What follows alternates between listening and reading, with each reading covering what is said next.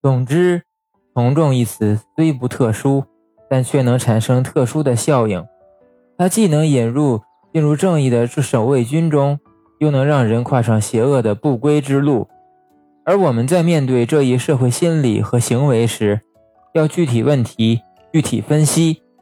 否则只选择大多数人坚持的意见而不知其原因，就会陷入一个自己一无所知的群体中去。从众效应具有两重性，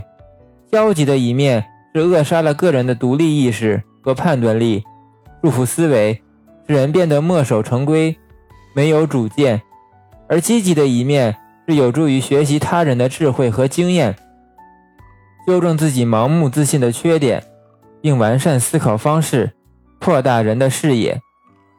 人们如果轻易便进行从众效应，势必不会对他人造成多大的影响，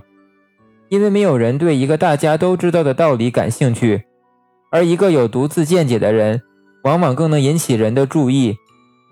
也就更易向他人带来影响。所以，如果我们希望能影响到他人时，就不要盲目的试图从顺从对方的角度考虑问题，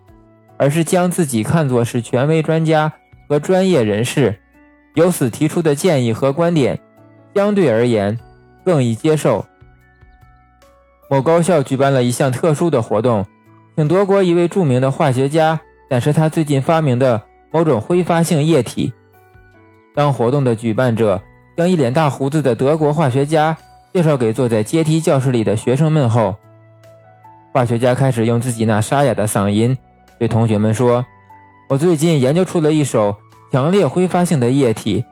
现在我要进行一项实验，测试这种液体的气味能够有多长时间从讲台挥发到教室的各个角落。只要是闻到一点气味的同学，就马上举手，我要计算时间。”说着，他打开了密封的瓶塞，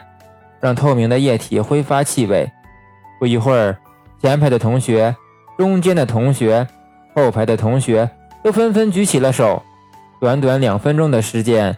所有在场的同学都举起了手。此时，化学家一把将自己脸上的大胡子扯下，拿掉墨镜。原来他就是本校的德语老师。他笑着说：“我这里装的是蒸馏水。”这个实验生动地说明了学生之间的从众效应。看到别人举手，自己也跟着举手，但他们并不是撒谎，而是受化学家的言语暗示和其他同学举手的行为暗示，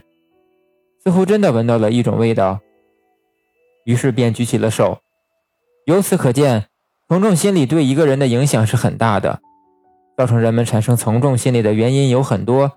在群体中。由于个体不愿因为自己的标新立异或与众不同而被孤立，所以当自己的行为、态度或者是意见与他人出现不一致的情况时，就会产生随大溜就不会错的安全感。另外，从众行为也可能是源自群体对个人无形中产生的一种压力，从而迫使自己违背自己的意愿。如果一味盲目的从众，自己的积极性。和创造力就可能会被扼杀。成功与失败的分水岭在于个体能否减少自己的盲从行为，运用独立的理性判断是非，并坚持自己的判断。